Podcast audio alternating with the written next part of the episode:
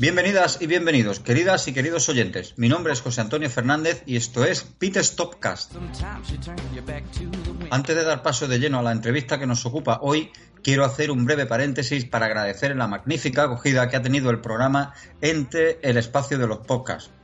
Seguiremos trabajando para mejorar y crecer con vuestra ayuda y vuestras interacciones en las redes sociales. Y hablando de redes sociales, podéis seguir nuestros pasos en nuestra página web www.pitstopcast.com, en Twitter con la cuenta arroba pitstopcast y en Facebook con la dirección facebook.com barra pitstopcast.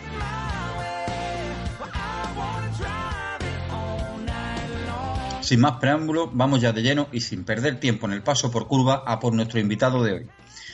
Mecánico, jefe de mecánicos, coordinador del proyecto Epsilon, coordinador del equipo HRT F1 Team, Superturismos, Rallys, Fórmula Renault 3.5, 24 horas de Le Fórmula 1 y ahora Fórmula E, Nissan, BMW, Gabor, Super Aguri, analista técnico de Fórmula 1 en varios medios de comunicación y ahora además metido de lleno en Fórmula E. Albert Fábrega, bienvenido. Hola, muchas gracias. Buenas tardes. Buenas tardes. No, gracias, gracias. Puedo tutearte, ¿verdad? Sí, claro, cómo no. Pues gracias a ti por, aceptar la, invitación, porque es para mí pues un honor contar con una persona que está de llena metida en el mundo de la competición, una persona que, se recorre el mundo de punta a punta. Y hablando de recorrer el mundo de, punta a punta, ¿cómo se inicia tu andadura en el mundo del motor? Creo que por allá por 1994. Sí, Sí, incluso un poco antes. Es, curioso, ¿no? Porque eh, en, mi familia no, ha habido ningún tipo de tradición ni ningún tipo de afición especial por el mundo del motorsport. Uh, pero curiosamente surgió de mí pues esa iniciativa y ese, ese agrado por el mundo de, sobre todo los coches. Yo recuerdo con, con 13, 12, 13 años, cuando ya quería uh, aprender a conducir el, el 600 de, el Seat 600 que tenía mi madre, ¿no? Y, y, hasta que hasta que no lo conseguí, pues uh, no, no, dejé de, molestarla, para decirlo de una manera, ¿no? Y a partir de ahí, pues siempre me gustaron los cars y, y bueno, y, quise que el motorsport fuera fuera mi, mi pasión, por un lado, primero, porque me empezó a gustar y porque empecé a ver pues mis primeras carreras por televisión y que luego fuera pues uh, mi, mi, modus vivendi, mi manera y mi, profesión y, y, en eso uh, gracias desgraciadamente aún estoy. Eh, 19 grandes premios, 5 días mínimos por cada carrera, 19 países y 5 continentes. ¿Una persona normal cómo lleva este trasiego de ir y venir por el mundo? Pues es duro. yo creo que es mucho más duro que, lo que pueda pensar la gente. A, lo mejor a, las primeras veces cuando empiezas a hacer el Mundial de Rallys o aquellos primeros contactos que yo tuve con el motorsport, que fueron subidas de cuestia con un piloto aquí vecino, vecino mío que se llama Xavi Riera, pluricampeón nacional de montaña, pues todo hacía mucha gracia, ¿no? Y era muy divertido y hacía ilusión viajar. Y ahora que, que empecé a hacer el Mundial de Rallys, pues irse a Australia, irse a la otra punta del mundo, ¿no? Nueva Zelanda o Argentina hacer rallies y ahora con la Fórmula 1 pues tantas carreras también al año, pues al principio hace gracia, uh, hace ilusión, uh, tienes esas ganas de descubrir cosas, de descubrir sitios, pero a medida que vas acumulando años, que vas acumulando temporadas, vuelos, escalas, uh, jet lags, noches sin dormir, por, por, el, el trasiego que supone ir para arriba y para abajo, y sobre todo mucho trabajo, porque detrás de todo esto Ah, ah, hay muchas cosas bonitas, pero hay mucho trabajo y muchas horas ah, de, hacer, sea, sea, en todas esas formas que has dicho de trabajar en motores, por detrás de ellas hay mucho trabajo y mucha, muchas noches, no solamente sin dormir por el jet lag, sino muchas noches sin dormir trabajando en el box o fuera de él. Por lo tanto, al principio lo que te decía, mucha ilusión, muchas ganas de descubrir el mundo, pero a medida que van avanzando los años, toda esa ilusión se va transformando en una monotonía, que si no fuera por la pasión, ah, ah, el amor que, que, siento y que sentimos ah, todos o casi todos los que nos dedicamos al motor, pues, pues sería bastante difícil de llevar. Eh, es complicado, es complicado porque además te exige muchas cosas, muchas más de las que la gente que lo ve desde fuera se puede imaginar. El que realmente lo ha vivido eh, y conoce este mundo sabe que no es, eh, no es nada fácil y hay que, hay que sudarse cada uno de los euros que pagan para, para los que nos dedicamos profesionalmente a esto. ha dicho el trabajo que hay detrás, porque claro, los aficionados que estamos aquí, que vemos los grandes premios desde casa, el que más, el que menos, pues escribe, yo hago temas de estadística, pero bueno, nosotros apagamos la tele y apagamos, cerramos la tapa del ordenador y oye, pues vamos a dormir tan tranquilo. Eh, tú aparte de ser analista técnico, colaboras con varios, con varios medios. Eh, supongo que el curro que hay detrás cuando nosotros nos vamos a dormir que te tienes tú que quedar ahí escribiendo tiene que ser algo impresionante. Tiene que llegar incluso a agobiar y, a no descansar las horas suficientes como para enlazar al día siguiente.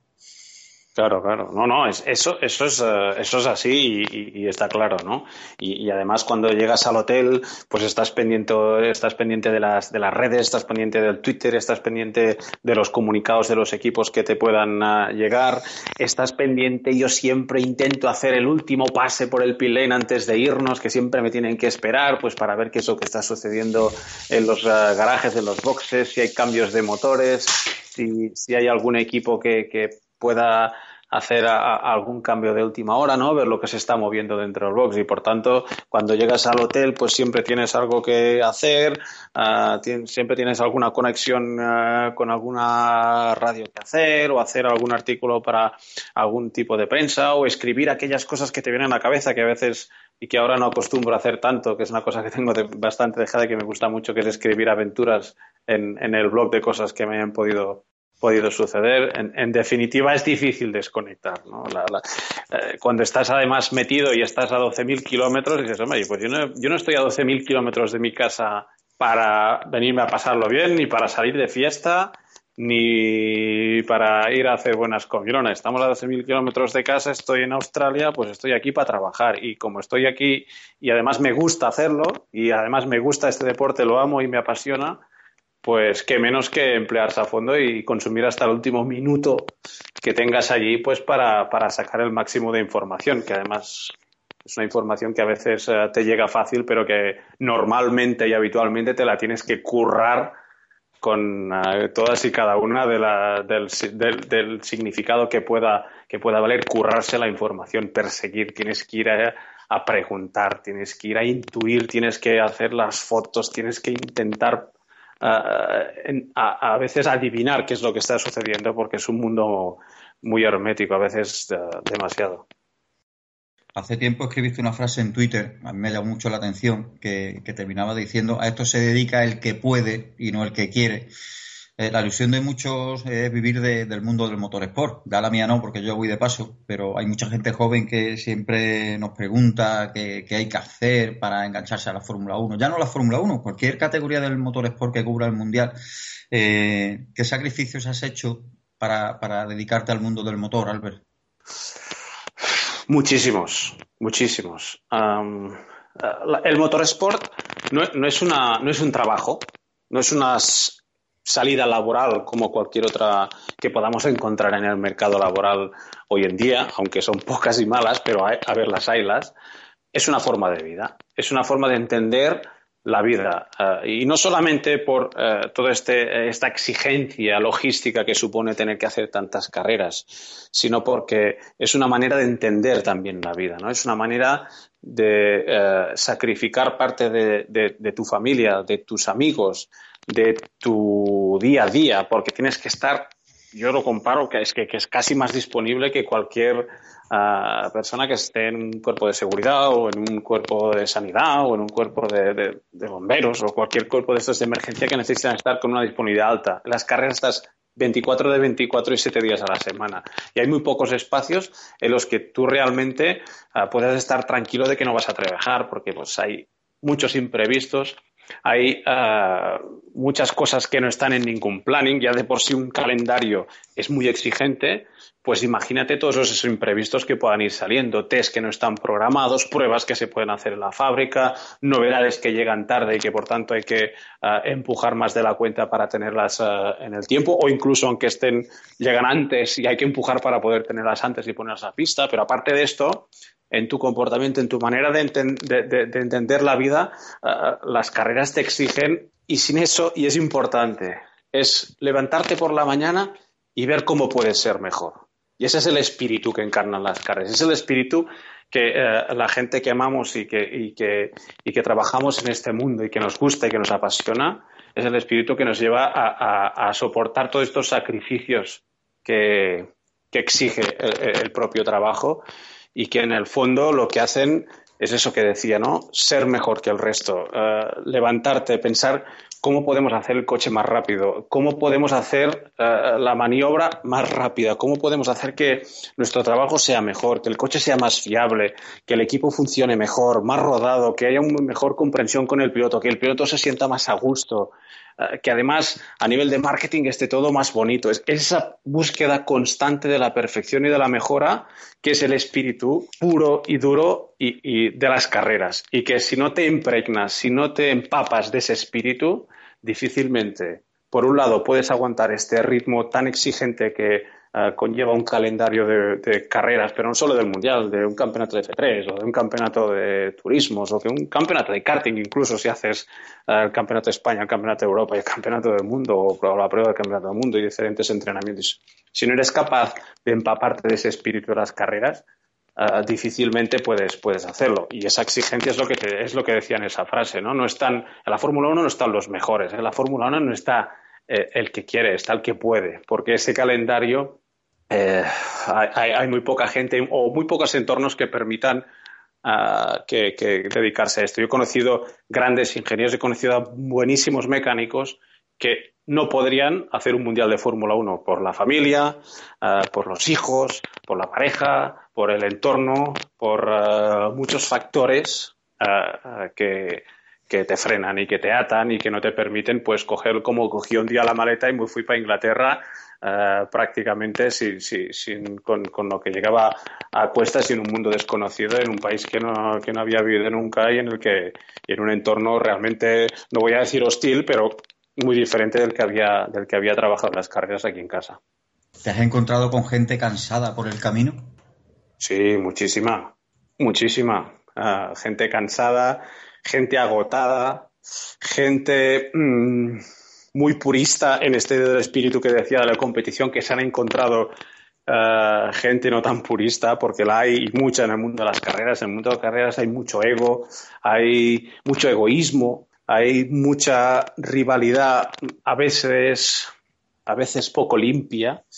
Eh, y, eso hace que, haya gente que se canse, que se agote de, esta manera de, ver las cosas. Pero eh, las carreras, como los pilotos, no solamente es conducir, no solamente es, de estar en pista, ¿no? También hay que saber llevar uh, todo lo que suponen y todo este ambiente que, está presente y que, y que, forma parte del negocio en sí, del deporte en sí.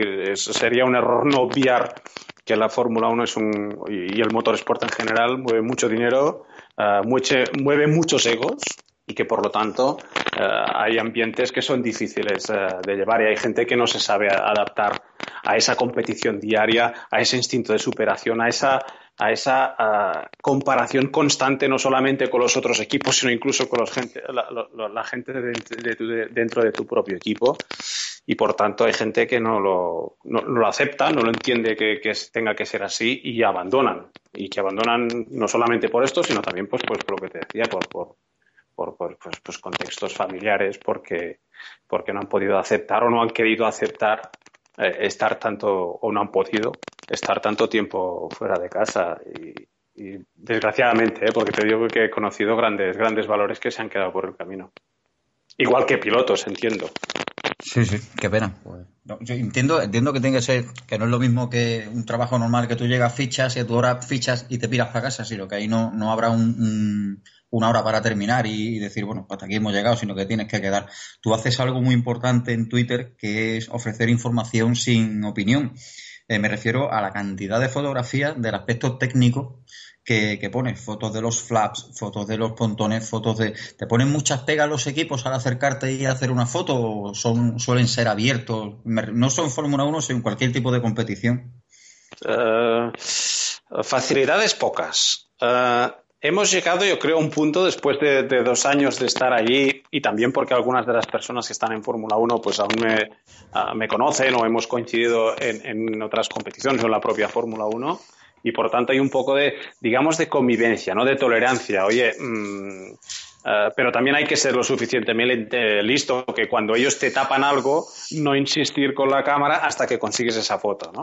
luego, hay, que saber jugar bien los papeles. Eh, cada uno hace, hace su oficio, ellos tienen la misión de tapar según qué piezas, porque así se lo dictaminan a, los responsables, y, la mía es intentar averiguar qué es aquella pieza, por qué es, para qué sirve y por qué la han montado. Y por tanto, en ese eh, respeto mutuo para cada uno de los eh, objetivos que tenemos ellos y nosotros, pues intentamos pues a llevarlo de la mejor de, de las maneras. Pero la Fórmula 1, más que cualquier otro deporte del motor, más que cualquier otra competición, es un escaparate, pero es un escaparate con la persiana bajada.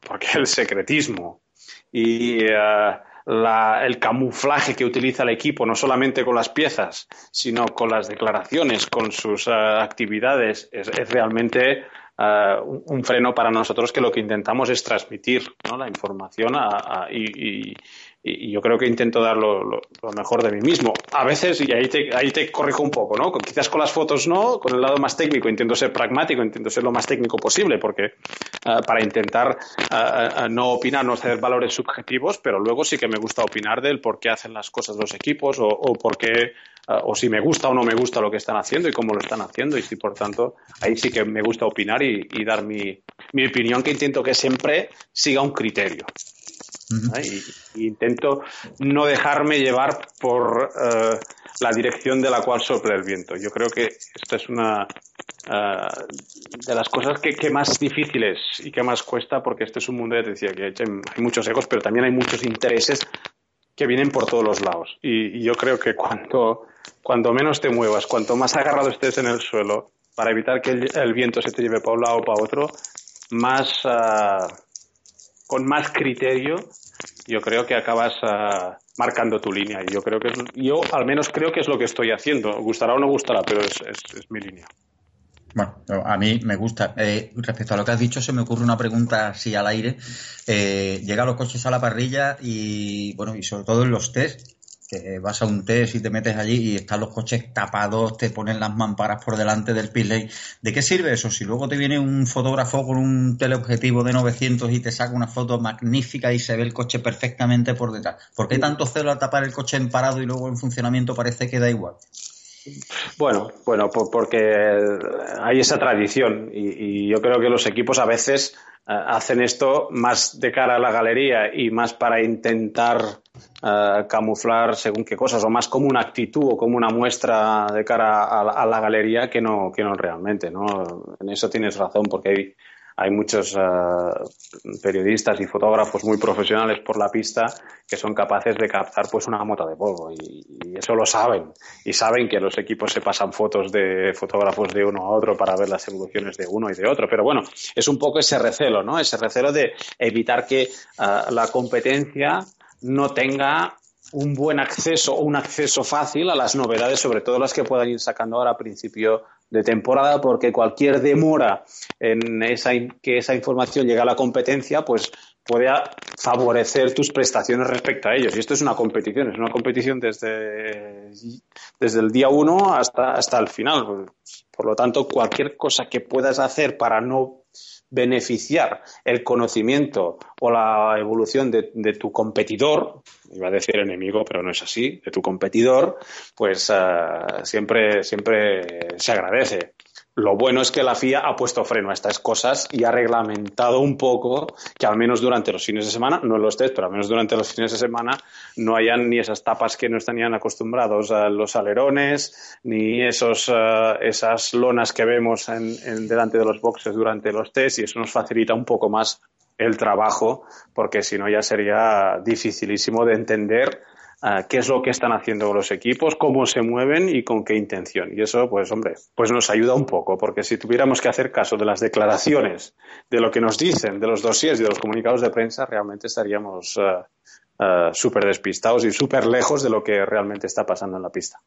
Supongo que en tantos años dedicado al motor guardarás anécdotas a montones. ¿Hay alguna especialmente que puedas contar?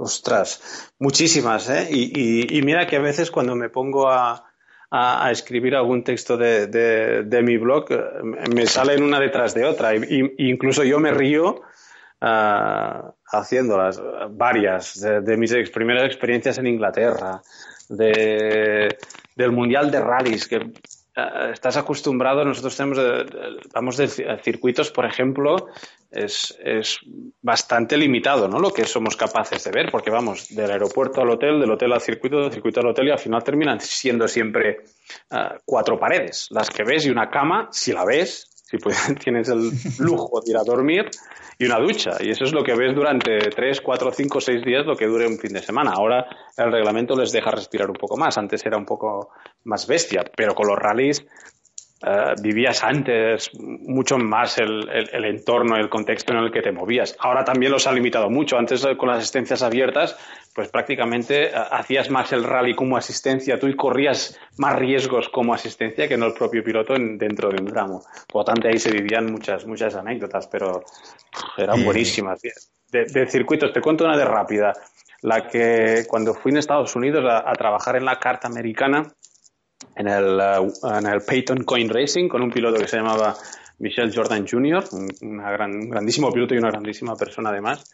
Uh, me acuerdo que allí era común pues apostar en las carreras de NASCAR. Yo acababa de llegar, me acababa de plantar ahí en un vuelo a Atlanta. De, de Atlanta um, me llevaron a, a, Chicago, a Plainfield, donde estaban las instalaciones del equipo, y llegué un día que había una carrera de la NASCAR y ahí todos apostaban a ver quién ganaría esa carrera de la NASCAR y llegué yo y claro, no iba a ser yo quien no apostaría, ¿no? Pues metí ahí mis uh, uh, religiosos 20 dólares y quedaba un tío que se llamaba Ricky Rat, que a posteriori descubrí que no era un mal piloto, pero que se había clasificado muy mal y que pues era el que me tocaba por descarte, porque todo el mundo había cogido el, Gordon de turno, el Earnhardt y todos los que habían ahí en esa lista. Pues a mí me quedó el Ricky Rat. Oye, pues mira, ponme este, el Ricky Rat, y al final ganó la carrera. Es decir, me llevé la pasta, que buena falta me hizo, buena falta me hizo porque, porque eh, bueno, fui sin cobrar, ¿no? Y es otra de esas cosas que nunca entenderás de por qué, por qué se hacen esas cosas, pero, pero allí fui.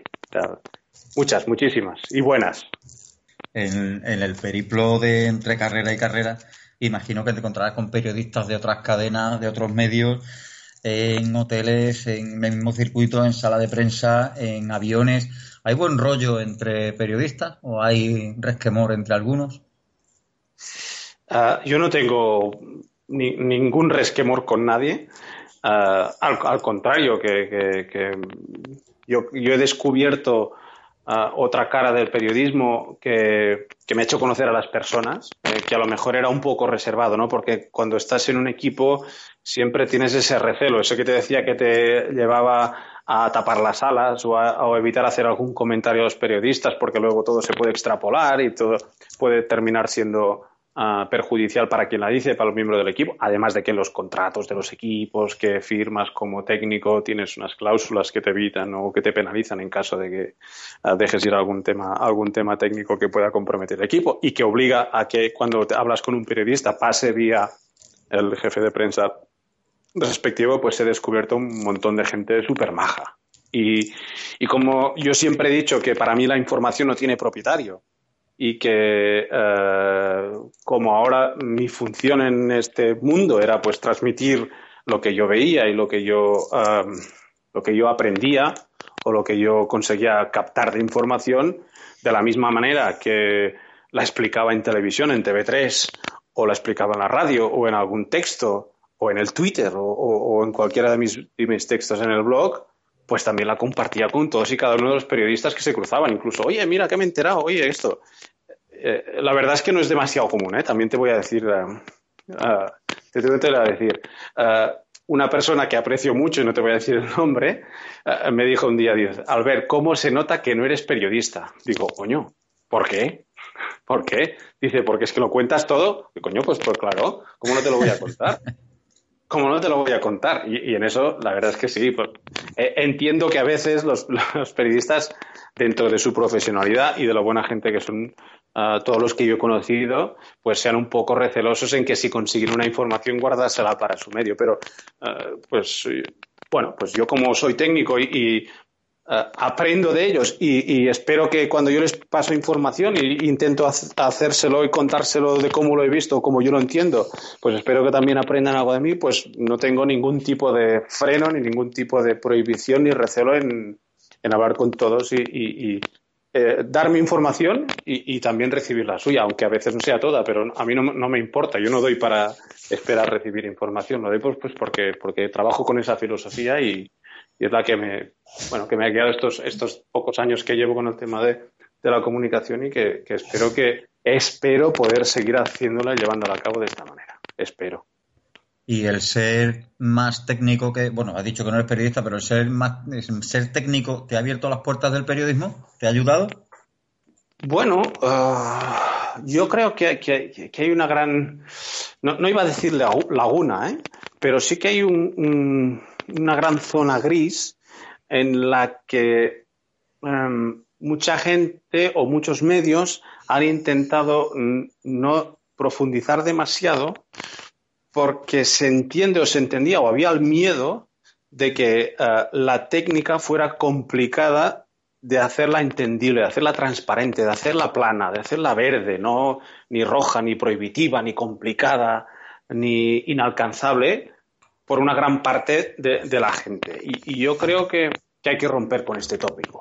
la técnica es complicada, es compleja, hay mucha ingeniería detrás y hay mucho trabajo y mucha ciencia detrás de toda, pero yo creo que hay que buscar la manera de que lo entienda todo el mundo. Y, en, esa, y, en, eso estoy. Y me ha costado mucho, ¿no? Yo he tenido un gran profesor en, esto de la televisión, que, ha sido el equipo de TV3, que siempre me decían, Albert, tienes que, explicar eh, las cosas para que las entienda todo el mundo, no para que los entiendan los 4, 5, 10, 15, 20, 50 tíos como tú que entendéis de carreras, que os gusta la mecánica, que os gusta la ingeniería, que os gusta, eh, que sois más puristas que, que, el Papa en esto de la, de la técnica. No, hazla para que sea entendible para todo el mundo y para que sea atractiva y que enganche a la gente que no tiene ese conocimiento, que no tiene ese background, que no tiene esa base técnica hazla que se enganche y que sea capaz de, buscar, de interesarse, de ponerse en internet a buscar, hostia, este tío me ha hablado del tema de, la aerodinámica, de los flujos de aire, hostia, pues esto me ha gustado porque he visto el alerón este y toda esta serie de cosas y los motores y cosas que a, una gente, a, gente, no voy a decir normal, porque todos somos normales y aquí no hay nadie que no lo sea, pero que no son tan afines al tema técnico le sonara un poco a raro y que en cuanto entrabas en una cierta lenguaje técnico eso nos entendiera y acabara por aburrir o para hacer oídos sordos. Y yo creo que eso es importante, ¿no? Es sacar esos tabús y hacer que la gente pues eh, entienda que, o intente entender, entienda los conceptos y el por qué pasan, eh, pasan las cosas en, en, en las carreras y, a entender un poco más el concepto global, cómo, cómo se mueve técnicamente la Fórmula 1 a nivel reglamentario, a nivel deportivo y, a nivel técnico. Y también qué es lo que hay detrás de todos estos ah, fundamentos que son los que sostienen la Fórmula 1, ¿no? que son todo el negocio, todos los poderes fácticos que hay alrededor, que a veces ah, van en contra de toda esta espíritu deportivo que es el que, y técnico que es el que debería mover la Fórmula 1.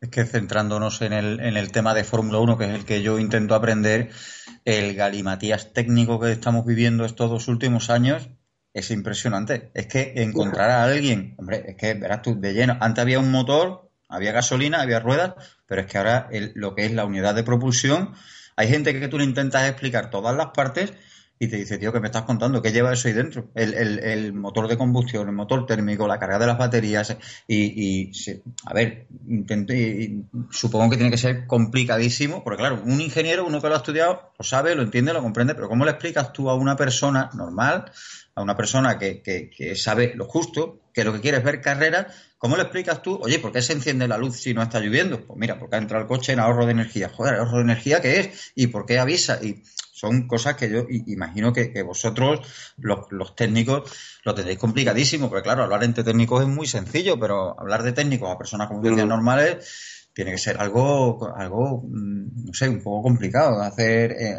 no, explicarlo, porque explicarlo es sencillo, pero hacerlo entender. Lo que te he dicho antes, eh, el fomentar la afición por el deporte, tienes que, enganchar con tus palabras. Alguien que tú diga lo que has comentado antes de la aerodinámica y que el tío se quede prendado, dice, hostia, la aerodinámica, esto es el aire pasando por encima del coche, tal, y ahí lo enganchas. Tiene que ser. Eh, te pregunto, hablando de esto, eh, ¿cómo anda la cultura del motor aquí en España? Claro, claro. Mal, mal. No, no, no nos engañemos, no somos un país de cultura uh, del motorsport y las cuatro ruedas que esté uh, lo suficientemente arraigado como para decir que somos un país de las carreras y que somos un país que le, que le gusta la, y que ama la Fórmula 1 y que siente la Fórmula 1. No nos engañemos, esto, esto no se cuece uh, de hoy para mañana ni, ni se consigue con un Fernando Alonso, ni con dos, ni con tres. Uh, hemos vivido una época en que la Fórmula 1 ha pasado de ser un deporte minoritario y muy selectivo, mm, muy reservado a, a poca gente, a ser un, un, deporte de masas, seguido por masas, uh, seguido por mucha gente, con una afición muy fiel, pero que ha subido uh, mayoritariamente y que, y que, ha vivido este auge por la progresión de, de, Fernando, de Fernando Alonso. Y, y, y yo creo que, que, ese factor que ha sido buenísimo y que nunca estaremos suficientemente agradecidos a que haya nacido Fernando Alonso, a que haya competido Fernando Alonso y que haya conseguido lo que ha conseguido, que tardaremos mucho tiempo en volverlo a ver, uh, no haya servido o me da la sensación que no habrá servido para, uh, para, para aumentar brutalmente uh, la cultura de, de, del motorsport en, en, nuestro país. Pero bueno, es un país latino. Esto sucede aquí, sucede en Italia, sucede en todos los países más calientes, los países más latinos, en que a lo mejor focalizamos nuestra devoción fútbol aparte, más en figuras, en personajes que, en el propio deporte o, que en instituciones. ¿no? El, el, ejemplo más claro lo tenemos en HRT. Yo siempre dije que si HRT no sobrevivía es porque como país eh, España no merecía tener un equipo de Fórmula 1. Si no sobrevivía era porque no nos lo merecíamos. Y, y así fue. Uh, no había ese sentimiento, no había esa, esa pasión, esas ganas Uh, por, todos los lados. ¿eh? Ahora sería muy, muy fácil puntualizar, meter el dedo y empezar a decir es que no funcionó por este, por este, por esto, por este, por lo otro. No, no funcionó porque faltó muchas cosas. Un, equipo de Fórmula 1 se aguanta por muchísimas cosas y no solamente por el, por el puro dinero. A veces el dinero llega porque hay otro tipo de soportes que provocan que llegue ese dinero. Y por tanto, a España le falta mucho. ¿Se ha mejorado? Sí, muchísimo. ¿Que el, uh, últimamente la Fórmula 1 ha hecho un gran paso adelante? Segurísimo.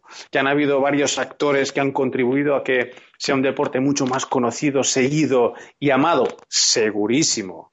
Pero estamos a años luz. Y, espero que, que, el día que Fernando no esté en el primer plano, uh, el, día que baje ese auge, Esperemos que no, por varios factores. Primero, porque Fernando siga en el primer plano, pero también porque uh, uh, los hombres que vengan de, detrás sean capaces de brillar y volver a levantar ese espíritu y a, a, ver si, a base de ir levantando espíritus y levantar pasiones, somos capaces de que, de que esa, esas ganas de, de Fórmula 1 y esas ganas de, uh, de competición pues arraiguen más y haya otro tipo de cultura del motorsport. Pero no solo aquí, ¿eh? no solo en este en la Fórmula 1, pues en el DTM, en la Fórmula 3, en las World Series, en la GP2, en la resistencia, en los turismos y en el karting. Y, oye, ¿qué, ¿qué, voy a decirte? Pues que la crisis ha hecho una, ha hecho mella. Y, y, ahora no, pues, pues a lo mejor no es para decirlo, pero seguro que no estamos en el, en el mejor momento a nivel de pilotos Uh, seguramente, y a nivel de, sponsors, pues seguramente tampoco, ni a nivel de equipos, pues hombre, aparte de algunos casos contados, seguramente habrá mucho menos ambiente que, que había en otros años, pero bueno, esperemos que eso uh, no, no, se fulmine, no se vaya como un como una como si vendiera un vendaval de aire y, y todo lo que que ha nacido y que se ha creado, no solamente con Fernando Alonso, también con la uh, creación de campeonatos como las World Series, que permitieron la creación de, varios equipos, pues se vaya de hoy para mañana con la crisis o con la, la, la falta de resultados de, los pilotos más, iconos del mundo de sport. Esperemos que quede algo más que, que todo eso. Antes, antes, te estoy hablando de 1990, 1980, 1900, casi año 2000 el aficionado no tenía un acceso a la cantidad ingente de información que tenemos ahora. Ahora mismo es muy fácil ver una carrera con el live streaming, tienes todos los tiempos, las velocidades puntas. Yo recuerdo que antes, lo decía en la entrevista pasada, que había una carrera el domingo y tenías que esperar al lunes a comprarte el diario deportivo y una columnita, pues te veías, allí tenía, no sabía nada de los libres, te comentaban la pole en tres líneas y la carrera en 25 o 30 líneas. Eh, mejor ahora sobre información, mejor antes que había tan poca información. Mm, mira, me quedaría en medio. Y yo, hombre, ahí déjame que discrepe un poco, ¿eh? porque eh, años atrás había pocos periodistas, pero había y, había muy buenos periodistas. Y, había gente que hacía muy buenas crónicas de, las carreras y algunas retransmisiones en, sus primeros ah, momentos también. Y esos primeros mm, ah, pioneros que estuvieron en las carreras y que fueron capaces de empezar a transmitir aquí lo que era la Fórmula 1 y con las carreras que se celebraban también aquí. O sea, no vamos a descubrir que la Fórmula 1 hace cuatro días que está aquí. Hemos visto carreras en Jarama, en Montjuic, y yo no soy tan tan mayor y, quizás mi afición en ese punto llegó un poco más tarde, pero yo creo que podríamos llenar páginas y páginas y páginas de, de, gente que, que, ha, hecho información y que ha, ejercido periodismo y que ha transmitido información del motor sport.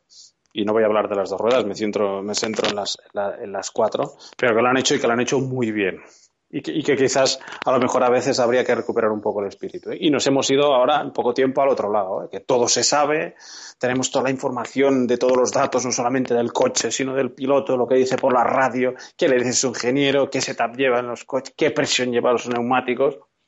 Y eso a lo mejor no te sabría decir si está creando bien o está creando mal. Yo creo que en el fondo lo que estamos haciendo un poco es quitando ese aspecto más mítico y más místico, si me apuras un poco, de, la Fórmula 1 y de los personajes que hay, que hay detrás. El, exceso de información eh, nos ha hecho pragmatizar muchas cosas y a muchas personas y a muchos héroes que dejan de serlo eh, o, que, o que ya no son tanto. Y por tanto, pese a que estoy tirando piedras encima de mi tejado, ¿eh? yo creo que a veces el exceso de información eh, perjudica un poco eh, según qué percepciones podamos tener de, la Fórmula 1 como espectáculo y como, como polo de atracción de, grandes masas y, que sea capaz de, dejar boquiabiertos y con los ojos abiertos y que sea capaz de apasionar, que sea capaz de, enamorar, que yo creo que es lo que que le está faltando un poco a, estos últimos años de, la Fórmula 1 y sobre todo en estos últimos años, estos dos últimos años que como decías, estoy ahí de acuerdo, que la, tecnología que han querido aplicar a la Fórmula 1, sea correcto o no el, el, target, el objetivo, que era un poco yo, un poco creo, eh, no poner la Fórmula 1 de espaldas a la tecnología que está empezando a, a, mover nuestros coches de calle y que eso era importante para relacionar la Fórmula 1 con los coches de calle. Ah, pero yo creo que al final se, han pasado. Se han pasado, han hecho un paso demasiado grande adelante y eso, hombre, pues si Ferrari le ha costado un montón, a Renault aún no lo ha conseguido y a toda una onda lo ha pasado como lo ha pasado este año, pues al aficionado, si los ingenieros de grandes marcas les ha costado ah, hacer ah, funcionar el concepto, entenderlo a los que estamos a pie eh, y es complicado, y a los que movemos ya es complicado, imagínate a la gente que no tiene ese, background, esa base para entender todo esto, toda esta tecnología que es tan complicada y que tan difícil es para nosotros transmitir. Planamente, claro como bien dice, un salto demasiado grande de no tener nada de información a tener un exceso de información. Eh, más gente que, que, somos, como yo me denomino muchas veces, ingeniero de salón. Tengo muchos datos, tengo muchas, pero luego no estoy ahí en la pista ni estoy al lado del coche para saber qué es lo que ocurre. Y hablando de saltos grandes, terminas en Abu Dhabi y te vas a Leprix de Punta del Este, en Uruguay. Pues sí, pues sí, pues mira, es una de las cosas que, que he intentado combinar este año. La Fórmula 1 desde la vertiente más comunicativa como analista de, TV3 e intentar no dejar el tema técnico. Eh, me ha ido muy bien para reciclarme, para volver a estar al pie del cañón, para volver a sentir las herramientas en mi mano, ¿no? para volver a, tener la capacidad de, estar en el desarrollo de un equipo, en, toda la gestión que supone un equipo de un campeonato tan importante y tan mundial y, eh, tan eh, innovador como es la, la Fórmula E, con el que estar de, Team Manager, pues además te, permite eh, ir eh, gestionando información de, muchos más ámbitos que el puramente eh, relacionado con el coche. Y eso pues me nutre, me agrada, me apasiona, me recicla, me permite estar en al otro lado de muchas cosas y me hace entender sobre todo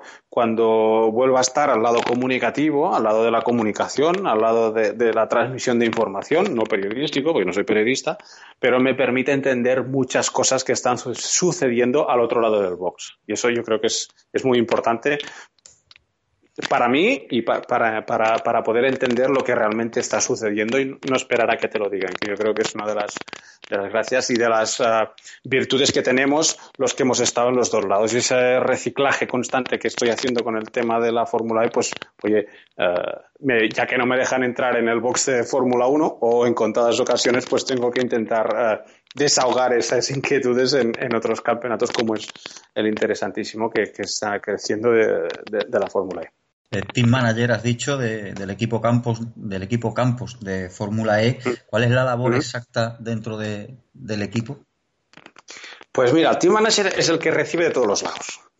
Es, eh, es el hombre eh, sobre el cual por lo bueno y lo malo. por lo bueno por lo no, por lo malo y por lo peor. Vale es el hombre sobre el que pivota eh, cualquier operación del equipo. Es el hombre sobre el que pivotan eh, las, eh, el, link entre el equipo y la Federación Internacional. Es el hombre que gestiona, coordina que los pilotos tengan lo que tienen que tener y estén en el momento en que tienen que estar y es el que les acompaña delante del director de carrera cuando hay un, un problema. Es el que se encarga de coordinar los envíos. Es el que se encarga de coordinar, que no hacer, cuidado, coordinar y supervisar eh, eh, la gestión de la logística de los viajes, de los hoteles, de los coches de alquiler, pues de un equipo de Fórmula E que ahora estaremos ya rondando las 25 personas, pues imagínate eh, la cantidad de información que llegas a gestionar, que llegas a filtrar y que llega a pasar pues por tus manos o por tu teléfono o por tu ordenador o por tu libreta. Pues eso es un poco, ¿no? Es teniendo claros los objetivos marcados por el team principal eh, o propietario del equipo y los designios técnicos y deportivos marcados por el director técnico, pues eh, tienes que encauzar todas esas decisiones, toda esa información, todas estas operaciones que van, como te digo, desde eh, que haya un tornillo de recambio como hasta ir con el piloto delante del director de carrera cuando cometen una infracción o se le reclama por A o por B, pues a, que vayan todos encauzados en la dirección que ha marcado el, team principal, que es el que defiende los intereses globales ah, del propio equipo, de los sponsors y de toda la gente que alrededor de, la propiedad y de, la gestión de un equipo de, este calibre. Bueno, llevamos aquí ya 40 minutitos aquí charrando los dos. Vamos, yo me llevaría, ya te digo, te preguntaría aquí horas y horas, pero no, el tiempo es limitado. Eh, me, enrollo, eh, si me enrollo me cortas, eh, que yo no, voy a hablar de seco, ah. voy tirando. Yo al contrario, yo lo que, mm, como Raymond Durán estuvo con nosotros la semana pasada, te digo lo mismo, esto no lo vamos a dejar aquí, te llamaré más adelante y para centrarnos en una categoría y que nos cuentes tu experiencia en esa categoría, porque hay por ahí las 24 horas de Le Mans, hay rallies, hay montones de marcas y claro, mm, hacer esto en horita y poco, pues oye, se, te sabe a poco. ¿Qué te parece si hacemos un descansito? Me dices una canción, la pinchamos y te hago las preguntas de los oyentes que tengo aquí unas poquitas que, nos han dejado por Twitter. Vale, yo encantado, encantado. ¿Qué canción? Dime una canción. Una canción que especialmente guardes un recuerdo. Ostras. Mira que eh, tengo gustos musicales que van desde Julio Iglesias hasta la Polla Records. O sea que aquí en medio, imagínate, imagínate la cantidad y la dispersidad y el abanico de eh, estilos musicales que pasan por todo esto. A mí, a la música, me, a mí me gusta toda. He cantado todo. Cuando yo tenía, te voy a decir, nueve, diez años o, incluso menos, que menos, menos. Mi, padre compró un equipo de música y cuando fuimos a buscarlo eh, nos dijo, oye, pues escogete el disco que queráis. Eh, mi hermano cogió, recuerdo, el de ACDC, el For Those About the Rock, que aún cuando más a posteriori yo empecé a escucharle, y yo cogí el Hey de Julio Iglesias, no te lo pierdas.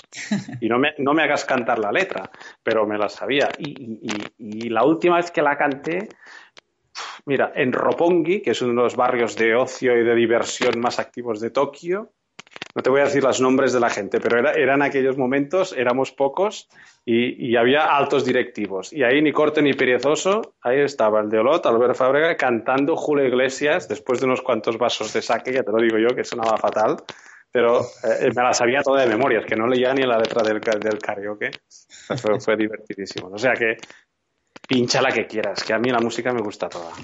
Vale. Eh, ¿Te viene bien Hey de Julio Iglesias? Venga, métela, métela. Métela, ya, la, ya, lo he soltado yo. métela.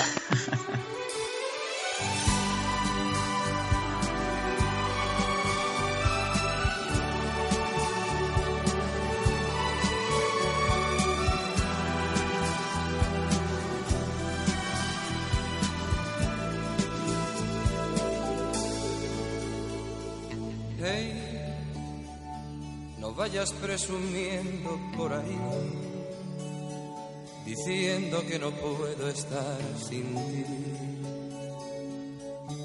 Tú que sabes de mí. Hey, ya sé que a ti te gusta presumir, decir a los amigos que sin ti ya no puedo vivir. Hey, no creas que te haces un favor cuando hablas a la gente de mi amor y te burlas de mí. Hey, que hay veces que es mejor querer así que ser querido y no poder sentir que siento por ti. Y a ver, tú nunca me has querido, ya lo ves, que nunca he sido tuyo, ya lo sé, pues solo por orgullo ese querer. Y a ver, ¿de qué te vale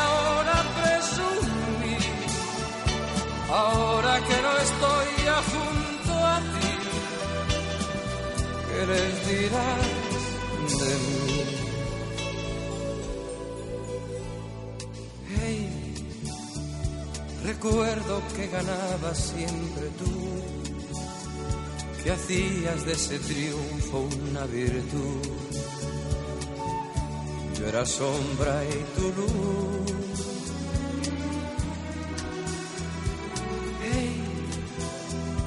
No sé si tú también recordarás que siempre que intentaba hacer la paz,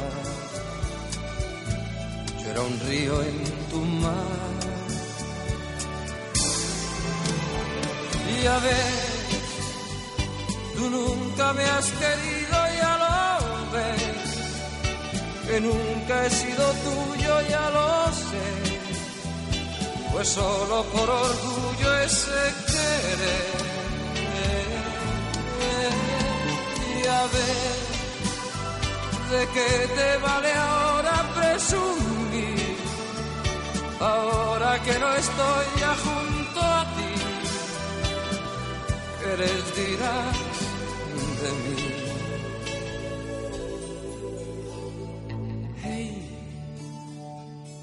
ahora que ya todo terminó, que como siempre soy el perdedor. Cuando pienses en mí,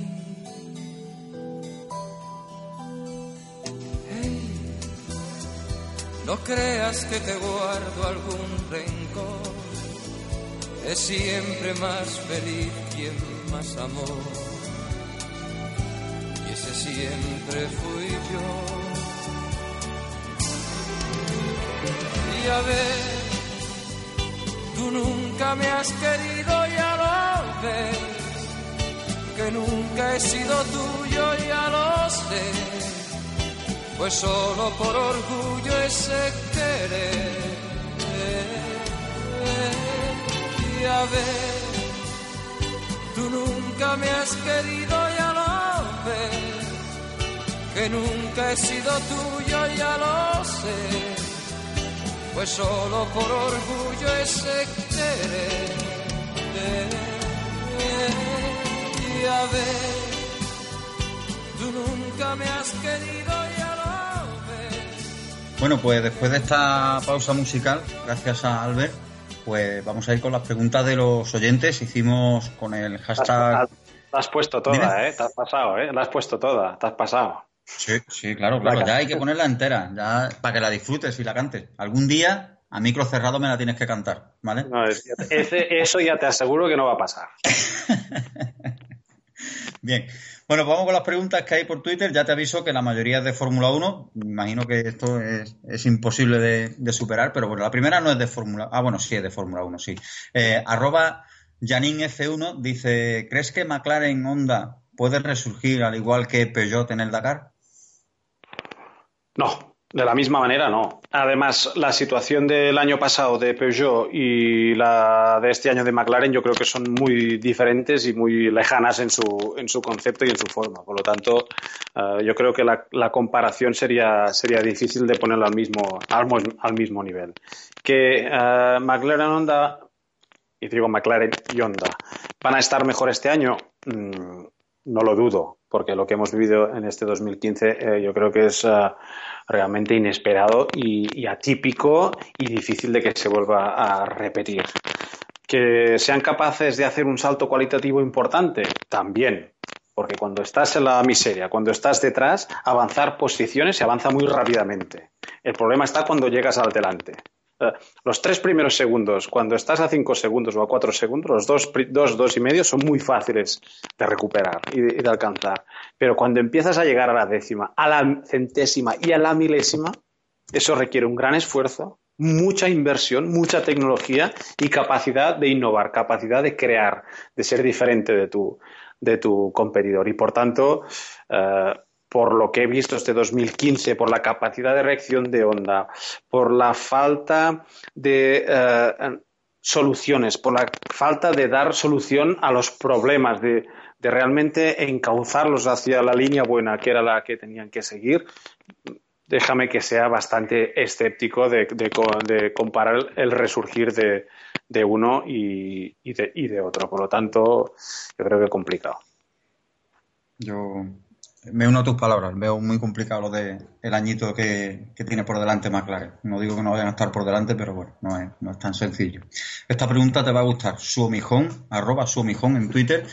Eh, para alguien con tanta experiencia como tú acumulada en el motorsport, como WRC, Fórmula 1, Fórmula E, Rally, eh, ¿cuál es tu próximo desafío y en qué rol? Hostia, buena pregunta. Buena pregunta. Mira, para no irnos de- del tema que estábamos hablando, siempre me hubiera gustado hacer el, hacer el Dakar. Siempre. Es una cosa que ah, en un momento tuve, tuve la oportunidad de, o estuve muy cerca de hacer, no, no, no, no sucedió, y siempre me he quedado un poco con el, con el gusanillo de, de intentarlo. Por lo tanto, si algún año por calendario, por, por, por oportunidad, eh, puedo di- disponer de, de esa, de, esa, de esa opción, eh, sin duda la, la voy a hacer.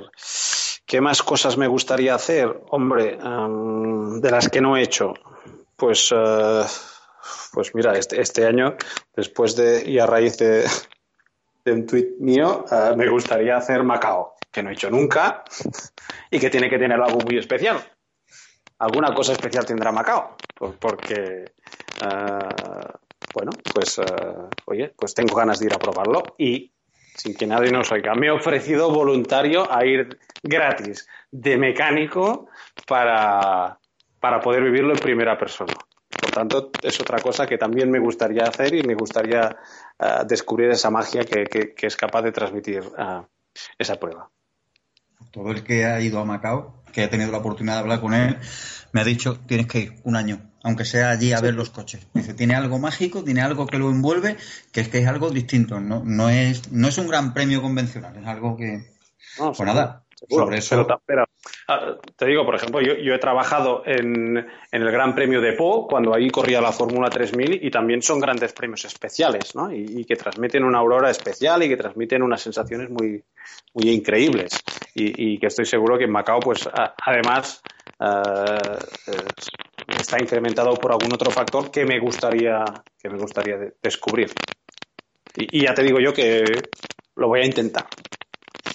Eh, otra pregunta. Dani Puga, arroba DaniVRSV en Twitter, dice, te pregunta si es posible que esta F1 actual, que es aburrida, aunque a él no deja de apasionarle, que ha sido creada a base de golpes de talonario, termine. Ah, ¿Termine la F1 o termine la F1 tal como está ahora? La F1 entiendo que es la actual F1, que lo que se ha formado a base de, dinero, que este, este modelo de Fórmula 1 y volvamos a, un modelo anterior o evolucione hacia algo mejor. Mm, es que es difícil eh, separar la Fórmula 1, separar la Fórmula 1 del dinero, separar la Fórmula 1 del negocio, separar la Fórmula 1 de, todo lo que mueve alrededor. Una cosa está por la otra. Y, gracias a uno o por desgracia del otro, pero los dos deben convivir. Eh, va, a ser, va a ser difícil. No, vamos a tener un cambio de Fórmula 1 de hoy para mañana brutal no vamos a ver ah, ni a Mercedes ni a Ferrari ah, romper, romper los papeles y romper lo que han conseguido en estos dos últimos años y tirarlo por la borda para afrontar un desafío desconocido que les haría perder este estatus que de momento parece que, están consiguiendo, al menos Mercedes ya lo consiguió, parece que Ferrari ah, al menos tienen las, las, ganas y la confianza de poder plantarles cara. Eso no se cambia de hoy para mañana las inercias en la Fórmula 1 son muy lentas. Y cuando se ha, hecho un reglamento, se ha hecho un compromiso hasta 2020, eh, las cosas van a ser eh, unos cambios muy lentos, muy progresivos para no cambiar los estatus actuales, mal le pese a Red Bull, mal le pese a la FIA, mal le pese a la, a la FUM, por desgracia, porque al final eh, esta F1 de hoy está demasiado sujeta a según qué, poderes que ahora están en manos de, unos, ciertos equipos o, de unos ciertos uh, dentro de la, de la Fórmula 1. Por tanto, mm, me, temo, me temo que va a ser difícil cambiar que cambie hoy para mañana y que vivamos otra, otra Fórmula 1 completamente, completamente diferente. Lo que hay que hacer es intentar con, con todo este contexto eh, revivar un poco el espectáculo, revivar un poco la emoción, eh, que gane más el deporte, la lucha deportiva más que la lucha técnica. Eh, y si conseguimos tirar un poco de una cuerda y aflojar la otra y que haya alguien que pueda guiar todos estos movimientos de cuerda, yo creo que seremos capaces de encontrar otra Fórmula 1. pero olvidarse de todo esta, del dinero y de los poderes y del negocio que hay alrededor, imposible. Pues termina una pregunta y continúa, porque Javier Barragán, arroba a Javi BP en Twitter, te pregunta, ¿qué harías para mejorar la afición en España por la Fórmula 1? Pues no es fácil, no es fácil. Ah, yo creo que se ha hecho un, se ha hecho, se ha hecho un buen esfuerzo. Ah, la afición, como te decía antes, ah, aquí es más fácil focalizarla o que sea atraída con polos como son los pilotos y por tanto el hecho de que vayan saliendo pilotos y que coño este año hemos, y perdón por la palabrota, pero hemos tenido tres pilotos en el Mundial de Fórmula 1 ah, y, por tanto hay que, hay que estar contentos y eso hace afición que ah, el día que alguno de estos tres pilotos vuelva a tener opciones de luchar por el podio, que esperemos que sea pronto, Uh, o que vengan otros, que los hay y buenos, difícil, pero, pero a ver, los hay los, y por tanto a lo mejor tenemos a, alguno que en un futuro próximo puede, puede sacar la nariz en esto de la, la Fórmula 1 también. El día que, es, que estos sean capaces de conseguir ilusionar otra vez a la gente de volver a ver a, un piloto de aquí en el podio, pues seguramente la afición volverá a, a, rebotar y volverá a ilusionarse. Pero para que eso pase, eh, no hay que olvidarse del karting y, no hay que olvidarse de los pilotos jóvenes y no hay que dejar de invertir esfuerzos, dinero, eh, capacidades, todo lo que tengan los entes, los estamentos y, los equipos y los pilotos que están arriba en, intentar mentalizarse lo que hay que apoyar es la cantera, que es la auténtica cantera, es el karting. Pero también necesitaremos tener un karting más barato, un karting más eh, igualado, que, en el cual no, el resultado no, solo dependa de qué motor llevas ni de qué chasis llevas, de cuántos entrenamientos hayas hecho. Eh, y, intentar que se cree una pirámide que permita pues a los que tienen muchos recursos, pero también a los que no tienen tantos recursos y que por tanto se premie más el talento y la capacidad de aprender y de, de, estar en, eh, de competir y de, y de hacerlo bien, que no la capacidad económica de la gente que haya detrás. Y eso es un, es un problema intrínseco que va con el propio eh, deporte de la competición.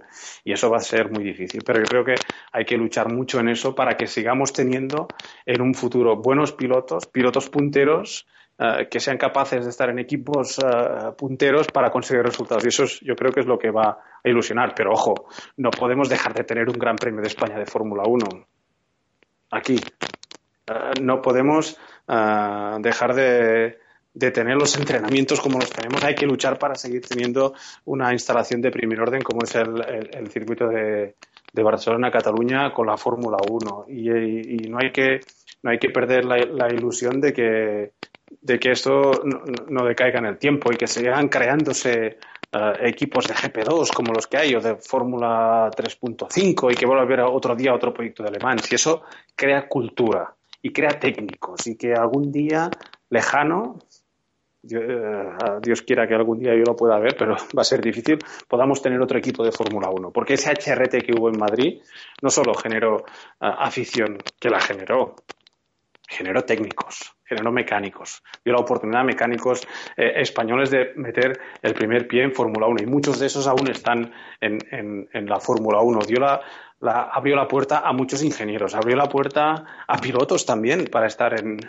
eh, y como, como pilotos de aquí pues poder probar eh, Fórmula 1 y poder estar dentro de la, la, estructura. Y por tanto yo creo que eso, eso era un, un, valor que, que, tardaremos mucho en volverlo a ver pero en el que se perdió eh, muchas esperanzas de, de, intentar asentar la Fórmula 1 en, en España. Pero hay muchas cosas por trabajar y, mucho, más que mucho dinero, mucho esfuerzo y muchas voluntades que habría que unar todas en el mismo sentido para seguir creciendo en aquello que decíamos de la cultura del automovilismo, de la cultura de la Fórmula 1, que está poco arraigada y es poco, es poco masificada aquí en España, es demasiado efímera aún. Eh, acabas de decir que el equipo HRT generó ingenieros, generó técnicos, generó trabajo. Eh, y antes has dicho al principio que la carrera del motor sport no es algo que tú te vayas a alguna carrera universitaria que puedas estudiar, es algo que tú vayas a una oficina de empleo y allí un tablón de anuncios. Y a cuenta de esto, Marte Ixidor, arroba MRC en Twitter, te pregunta, te dice que a él le gustaría ser ingeniero de pista. ¿Qué le recomiendas estudiar? ¿Qué otras recomendaciones le darías? Ah, primero déjame que te puntualice un, pequeño detalle. HRT no generó ingenieros, HRT no generó mecánicos. HRT dio la oportunidad a buenos mecánicos, a buenos ingenieros a, trabajar en Fórmula 1. Ah, bien, bien. ¿Vale? Que, eso es, que eso es lo complicado, porque ah, de la misma manera que el concepto cuando, cuando ah, asumimos el proyecto de llevar al equipo a España, lo primero que se me vino a la cabeza cuando em, empecé a buscar proveedores y gente que pudiera ayudar a arraigar y a crear esas raíces que, que sujetara fuerte a HRT aquí en el país para que fuera más difícil de que alguien se lo, se lo llevara o, lo arrancara, era buscar proveedores. Y lo primero que se me vino a la cabeza, hombre, pues si tenemos aquí proveedores que tecnológicamente están preparados pues eh, para hacer aviones o para trabajar en aviones o para trabajar en aeroespacial eh, o para eh, hacer coches como estamos haciendo, como somos coches de, calle con una tecnología brutal. ¿Cómo no vamos a, ser capaces de coger este, toda esta tecnología y aplicarla a la, a la Fórmula 1?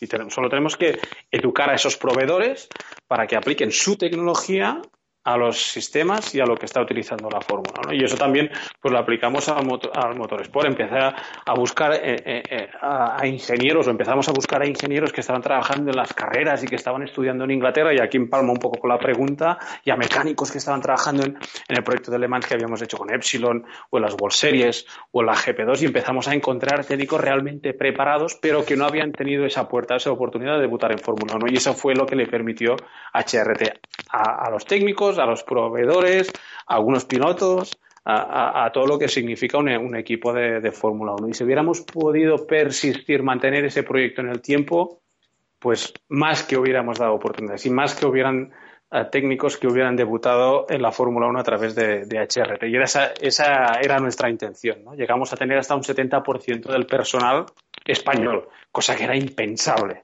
Pero eso fue uno de los leitmotiv, fue una de las cosas que tenía yo en mi lista número uno, era encontrar gente de casa, gente de aquí que pudiera tirar para adelante y bien un equipo de Fórmula 1. No duró. ¿Qué se necesita para tener al menos ese background, para tener eh, eh, eh, ese currículum que te permita algún día que alguien te dé la oportunidad de debutar en Fórmula 1?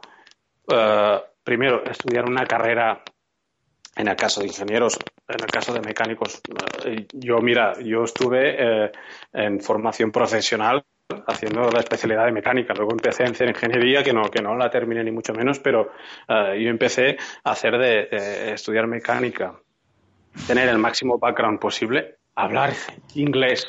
Eso es imprescindible. Cuanto mejor sea el inglés y cuantos más idiomas detrás del inglés podamos tener, mucho mejor, porque la Fórmula 1 se habla en inglés, mal nos pese y, luego intentar por un lado, eh, hacer alguno de los másteres que, se dan no solamente aquí en nuestro país y no, y no solamente en Inglaterra, sino que también aquí hay uh, másteres muy buenos. Si no me los hagas decir uno detrás de otro, porque seguramente me voy a dejar alguno, pero hay varios y, que si buscáis en Internet los vais a poder encontrar y por tanto eh, son que os dan el primer conocimiento o la primera aplicación de la ingeniería de esos conocimientos que hayan estudiado en la universidad al mundo de la competición y después intentar hacer prácticas, intentar ir, trabajar, colaborar, sea con un proyecto de, los, eh, de las eh, escuelas que hacen estos prototipos para hacer este campeonato eh, tan divertido y tan interesante de, de, universidades que hacen estos, eh, estos monoplazas pequeños. O intentar trabajar en un equipo de Fórmula 3 como data, como descargar los datos, como eh, en el caso de ingenieros, pero en el caso de mecánicos, pues haciendo, eh, lavando las ruedas, poniendo presiones, lavando el camión, enderezando, limpiando el box, haciendo toda esta serie de trabajos que te permitan hacer el primer paso, en el primer paso en el mundo de la competición, empezando en karting, empezando en cualquier especialidad que te empiece no solamente a, permitir tener una experiencia, un bagaje, sino que además, además te permita descubrir si te gusta. Porque lo que se ve de fuera, lo que realmente luego ah, son las carreras, hay gente que llega y digo, pero estos tíos están locos. O sea, se han levantado hoy a las 6 de la mañana están aquí a las 12 de la noche y aún tienen 4 o 5 horas por delante. Y una mierda, oye, yo me voy de fiesta con mis colegas y a mí estos tíos, y además me pagan cuánto o no me pagan. Eh, hay gente que, no, que, que eso no lo entiende. Por tanto, también tienes que descubrir si realmente las carreras te agradan o te apasionan. Si solamente te agradan, quédate en casa, coge el mando, mira la televisión o vete a ver algún día a ver el Gran Premio de España de Fórmula 1 aquí en el circuito de Barcelona o vete a ver un rally o, o, o, mira, síguelo por Twitter. Realmente las caras te tienen que apasionar. Por tanto, también es importante, no solamente para coger experiencia, sino para saber si realmente te, te gustan. Y, y, yo creo que son los pasos que hay que hacer.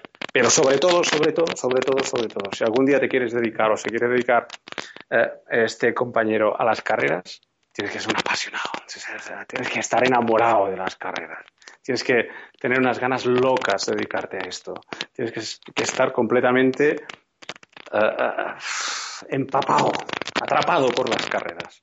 Y si tienes esa pasión, si eres un tío constante, si eres un tío muy trabajador, eres un tío honesto y eres un tío preparado, seguro que vas a tener tu oportunidad. Y cuando tengas esa oportunidad, si aplicas todo esto, seguro que te va a llegar otra y te va a permitir ir haciendo, ir labrando tu carrera, ir, ir consiguiendo los objetivos que tú te vayas marcando. Yo siempre en mi carrera me he marcado un objetivo inalcanzable, eh, mucho más eh, ambicioso del que estoy haciendo. Y eso lo que me permite, lo que me obliga, es a superarme, a ser cada día mejor porque tengo ese objetivo delante y eso me ayuda a trabajar más y a ser eh, más autoexigente con mi trabajo y eso te ayuda a ser más profesional y te ayuda a mejorar y a progresar dentro del mundo de las, de las carreras. Sin todos esos elementos y ese contexto es muy difícil, primero, entrar y dedicarte y luego hacer que eso sea tu, tu trabajo por mucho tiempo. me has emocionado con el, cuando has dicho eso de ser un apasionado, un enamorado de las carreras. Oye, lo, vives, lo sientes. pues, si eres aficionado, si, si te alegra ver carreras, coge el mando y te pones allí a ver la tele. Y si, si lo sientes, lo vives, estás enamorado, pues no, no debe ser fácil ¿eh? dedicarse al, mundo este. Para, eh, nada.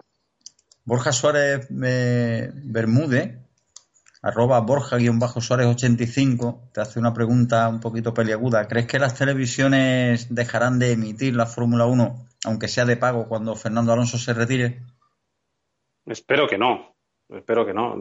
No, está ni, ni, en mis manos, ni tengo la información suficiente para saber qué es lo que van a hacer las plataformas audiovisuales en, en el futuro, ¿no? Ah, por lo tanto, espero que no, deseo que no. Me agradaría de que no sucediera, pero no voy a poner la mano al fuego en nada. Creo que la Fórmula 1 sigue siendo, sigue siendo un gran esporte global, un gran deporte ah, y un gran escenario global. Sigue siendo ah, un deporte muy seguido y pese a que a lo mejor no está en su mejor momento como espectáculo, yo creo que seguirá siendo atractivo para, mucha gente y por lo tanto seguirá siendo también atractivo para las plataformas audiovisuales para retransmitirlo y, hacerlo llegar a, la, a, las grandes masas o a, no tantas grandes masas si, si, es, eh, si es de pago, pero, pero yo creo que seguirá siendo un, un evento deportivo muy atractivo, muy atractivo. Eh, Luis, arroba LuisCF1 en Twitter, una persona que además pues yo la sigo y la leo porque hace hace un análisis técnico de los monoplazas súper interesantes. Te hace la primera pregunta que dice que es obvia. ¿Veremos a Albert en la Fórmula 1 este año? Eh, y fíjate, un, tío que además he tenido el placer, lo digo en mayúsculas, de, conocer el año pasado para, por el Gran Premio de, Fórmula 1. O sea que saludos también para, para él, pero ah, me gusta mucho ah, lo que dice Luis F1 en el, en el Twitter, pero hay mucha gente eh, que, que, lo hace, que lo hace muy bien y que tienen criterio y que son persistentes y que ah, transmiten las cosas con su opinión, pero que lo hacen con un criterio saludable, vamos a decirlo de esta manera. Y por tanto, ah, es muy interesante no solamente estar en Twitter para dar información, sino para, también para recibir, ¿eh? Ojo. y aquí mm, yo aprendo mucho y, hay gente pues que sigo con especial atención pues porque me, gusta mucho lo que dicen, cómo lo dicen y de qué manera. Y, ahí uh, alguna de la gente que además has nombrado antes, uh, pues Somillón creo que, también ha enviado una pregunta, Luis F1 o los otros que he dicho antes, intento seguirlos porque hay mucho y, muy buenos. seguiré el año que viene en la televisión, hombre. Uh, pues no te lo puedo decir. Lo que sí, lo que sí eh, seguro es que voy a seguir en las carreras. Porque me agrade o no, no sé hacer nada más. Y, lo, hago eh, de, manera justita. Por lo cual eh, seguiré haciendo carreras. ¿En qué, ¿En qué aspecto o en qué lado del box o en qué función? Eso Desgraciadamente las carreras cada año es lo mismo. Empiezan en enero, terminan en diciembre y hasta que no has arrancado a medio febrero pues no puedes saber dónde estarás y qué vas a hacer. Por lo tanto, ah, espero, espero poder, poder hacerlo. Lo más inmediato que tengo es irme el 6 de febrero a Buenos Aires a la cuarta carrera de la Fórmula E. Eso sí que ya lo tengo ahí cerrado y por lo tanto eh, en eso tengo un compromiso ineludible. A partir de ahí vemos lo que, lo que nos va a deparar este, este 2016 que ya hemos pasado. Eh, el amigo Luis, que por cierto, te escribe las preguntas de usted. Ojo, porque. Oh. Pues, pues. Es que es eh, importante, me ha llamado la atención de que toda la gente y te escribe las preguntas de usted. Te preguntas. Pues me, me, gustaría que fuera, fuera de tú. No, pero bueno, pero es el respeto, Albert. ¿verdad? ah, pero me hace, mayor, coño. no, hombre, ¿qué va? Te voy a, lo soy, eh, que lo soy, pero una cosa es que lo sea, otra es que, no quiera hacerlo, pero tira, tira.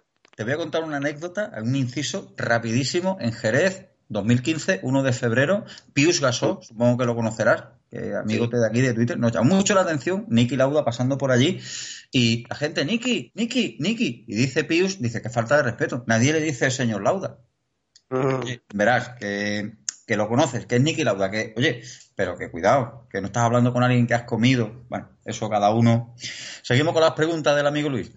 Eh, TV3, HRT, Epsilon Euskadi, Super Aguri, montones de equipos. ¿De cuál tienes un mejor recuerdo y de cuál tienes el peor recuerdo? Hostia, de, todo, de todos tengo muy buenos recuerdos y de todos también tengo malos recuerdos. O, no, te diría malos recuerdos, pero en todos, eh, en todos he sufrido un montón. Y, en todos eh, hemos pasado malos momentos. Ah, pero he aprendido hoy mucho de, los proyectos y de la gente con la que he trabajado. Y me quedo con eso, me quedo con la gente con la que he trabajado, con la ilusión uh, que hemos puesto, con las ganas, con la pasión, uh, con, con, todos y cada uno de los momentos vividos. ¿eh? Fíjate que en proyectos de magnitud grande, como, como sean el de HRT, como sean las 24 horas de Le Mans, o cuando hice mis primeros pasos de Fórmula 1, o cuando empecé a hacer carreras de subidas en cuesta con con, con Xavi Riera, al final te acabas pasando no, no días, noches y acabas durmiendo con, con, con, además con la persona con la que estás trabajando en el, en el box y, y vives sonrisas y, y, y, te caen lágrimas. Yo las carreras siempre he dicho que para cada sonrisa que te levantan te hacen caer 10 lágrimas. Y en esas 10 lágrimas las compartes con el tío que tienes al lado, que en muchas ocasiones ni es tu pareja, ni es tu mujer, ni es tu familia, ni es tu hermano, sino es el compañero de trabajo, ni es tu amigo, es el compañero de trabajo. Y, eso hace que los lazos se, se, unan y se unan muy, muy rápidamente. Y, yo creo que el recuerdo que me llevo no es ni de los coches, ni de los proyectos, que los llevo y me los llevo ah, muy gratamente además, y muy agradecido, pero me llevo eh, el compañerismo y, lo vivido sobre todo con la, con la gente, con todos y cada uno de los miembros que en algún momento has compartido esa sonrisa y esas muchas lágrimas. Y la última pregunta que te hace Luis, ¿qué opinión te merecen los cambios previstos para 2017? ¿No tienen demasiado peso los equipos? Joder, sí tienen peso. Ah, y espérate, espérate que al final aquí a, ver cómo desemboca y cómo acaba todo esto. Pero es lo que te decía un poco antes, ¿no? Que aquí hay muchos intereses que no quieren que esto cambie demasiado o que los cambios que se hagan sean un poco, un, poco de maquillaje y que siga la obra de teatro tal como está concebida y como con el estatus en el cual está ahora, ahora mismo configurada la Fórmula 1. Por tanto, aquí hay gente que no está ganando y que tiene poder y que tiene ganas y dinero para hacerlo, y, pero que no está ganando, que lo que quiere es cambiar completamente el escenario. Y hay los actores eh, que sí, que están de, protagonistas y que además están llevando los aplausos y las flores, que lo que quieren es que esto siga. Por tanto, cambiar el guion de hoy para mañana, cambiar el fondo del teatro, el escenario, no, no es tan fácil y hay que aunar muchos eh, propósitos y dejarse de despropósitos. Y esto no es tan fácil. Y ahora el control de la Fórmula 1, nos guste o no nos guste, está eh, eh, en parte en manos de los equipos. Y para cambiar muchas cosas tiene que, tienen que ponerse de acuerdo los equipos. Y eso cuando cada uno tiene sus intereses y cada uno lo que quiere hacer ganar es muy difícil. Y, yo creo que la, la, Fórmula 1 debería dar un paso adelante en estas cosas, aunque sé que no van a pasar, aunque al final lo que van a hacer va a ser maquillar la situación, ah, pero debería la Fórmula 1 encazarse en un modelo en que haya un ente arbitrario, un ente que sea el que ah, diseñe y establezca un reglamento que sea igual para todos y que sea equitativo, que debe ser la Federación Internacional. Pero que tenga en cuenta los deseos, las intenciones, las eh, indicaciones de un ente que es el que tiene que vender, que es el que tiene que sacar recursos de, este espectáculo y que por lo tanto tiene que mucho que decir, que es la FOM y Bernie Eccleston, que es al final el que vende las televisiones, el que vende los circuitos el que vende en general el espectáculo. Por tanto, esos, eh, esas indicaciones también tienen que estar eh, eh, en esa configuración de reglamento. Y luego tienen que estar los equipos y los constructores. Y, ahí eh, el ente federativo tiene que ser, ser lo suficientemente flexible Ah, para adaptar las indicaciones del que tiene los derechos de explotación de la Fórmula 1, que es la FOM, pero también de los constructores que están interesados en invertir en Fórmula 1 para hacer un reglamento que sea que, mantenga la Fórmula 1 como ese espectáculo que ha sido en estos últimos años y que permita, por un lado, eh, encauzar todas esas, ah, esas intenciones, esas ganas que tienen los constructores de utilizar la Fórmula 1 como un escaparate de tecnología, como a transmitir esa imagen deportiva y tecnológica de las marcas las grandes masas, eh, y que además eh, lo hagan de forma equitativa y que eh, permita, entre comillas, a los grandes luchar por la victoria, pero también a los pequeños a ser competitivos y que además esos ingresos que genera la FOM reviertan en los equipos de una forma más equitativa y que permita equiparar y, balancear un poco la, lucha de poder que ahora mismo hay en la Fórmula 1 y que es muy desequilibrada, no solamente por el culpa de los ingresos, sino por la magnitud de, de los equipos. Por tanto, habría que reestructurar un poco, hacer un refresh en muchos aspectos que va a ser muy difícil. Hay muchos intereses, mucho dinero, mucho negocio. Por tanto, poner esto patas arriba de hoy para mañana va a ser no, no, no difícil, es imposible, pero a ver si eh, con todo lo que ha pasado estos dos últimos años tenemos una situación en que permita que poco a poco se vaya ah, cambiando algunas cosas, no, no todas. Eso es imposible, porque si las cambiamos todas, a lo mejor perdemos eh, más de lo que de lo que estamos perdiendo. Bueno, eh, Llevamos aquí ya un ratito, te voy a hacer una preguntita, no tiene por qué ser Fórmula 1, elígeme un piloto, un circuito y un coche. Mm. Buenas, buena, buena, buena. Hombre, yo siempre he sido un fan de, de Ayrton Senna desde, desde pequeño.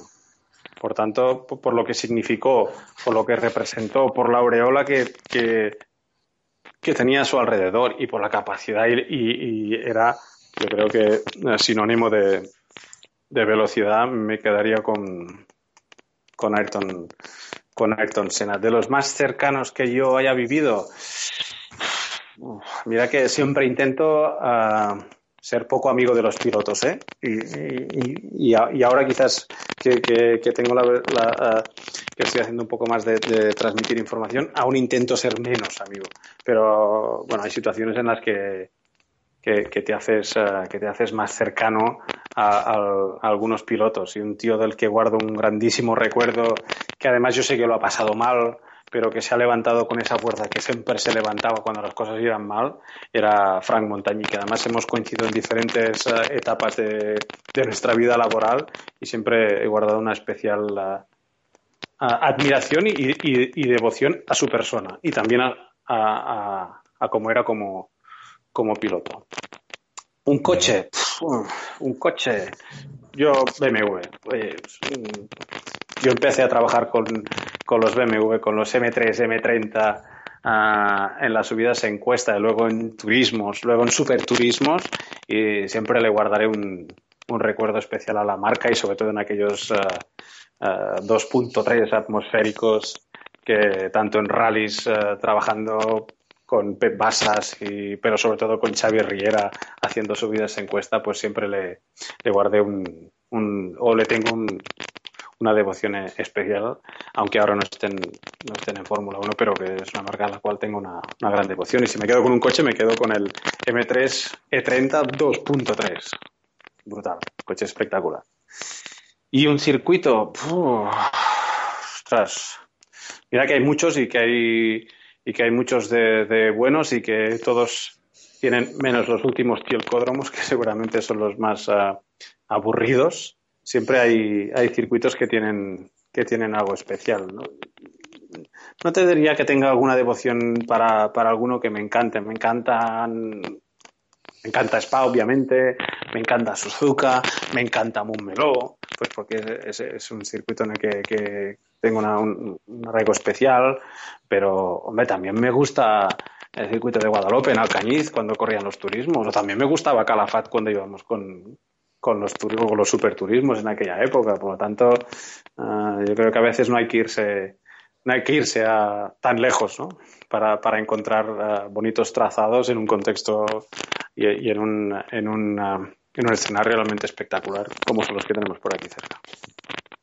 De Fran Montañí guardo yo, creo que una de las mejores, una de las fotos que más me gusta de Fórmula 1, que es en unos test en Jerez, con la pista encharcada, pasando el, bajo el Omni de, Jerez, con un sol radiante, eh, creo que es mm. el R25, y es una foto espectacular. Es el Renault eh, levantando una estela de agua con un sol que tú dices, ¿cómo puede llover tanto? No había llovido, obviamente, eran unos test que, lo, vamos, tú lo sabes, los camiones cisterna habían encharcado. Y es que ahora que ha dicho a Fran Montañín, porque es que tengo esa foto guardada con especial recuerdo. Me la pasó un.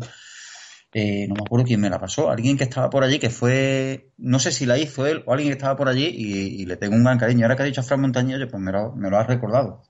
Mm, es, especial, pero bueno, tampoco quiero olvidarme, como te decía, ¿no? de, de los pilotos y, y, sobre todo también de los mecánicos y de los ingenieros que en algún momento de mi carrera han confiado en mí, y me han dado la oportunidad, que han perdido su tiempo valioso en estas carreras, por lo que decíamos que a veces es tu forma de vivir y cuando tienes cinco minutos te los quieres dedicar a tu vida, me han dedicado a enseñarme y ayudarme y, que he aprendido de todos ellos, ¿no? Por tanto, no solo a veces hay que fijarse en los pilotos, que es lo más ah, visible y, lo más espectacular y lo más llamativo, sino también ah, aprender de de los mecánicos, de los que he aprendido muchos y tendría mil nombres desde que empecé mi carrera, o aprender de los ingenieros, de los jefes de equipo con los que, he estado, o, incluso de, de, la gente de los circuitos, que siempre guardas muy buen recuerdo de, pues, de la gente, porque al final eso, es lo que decía, es, es una forma de vivir y tu vida pasa de circuito en circuito, de carrera en carrera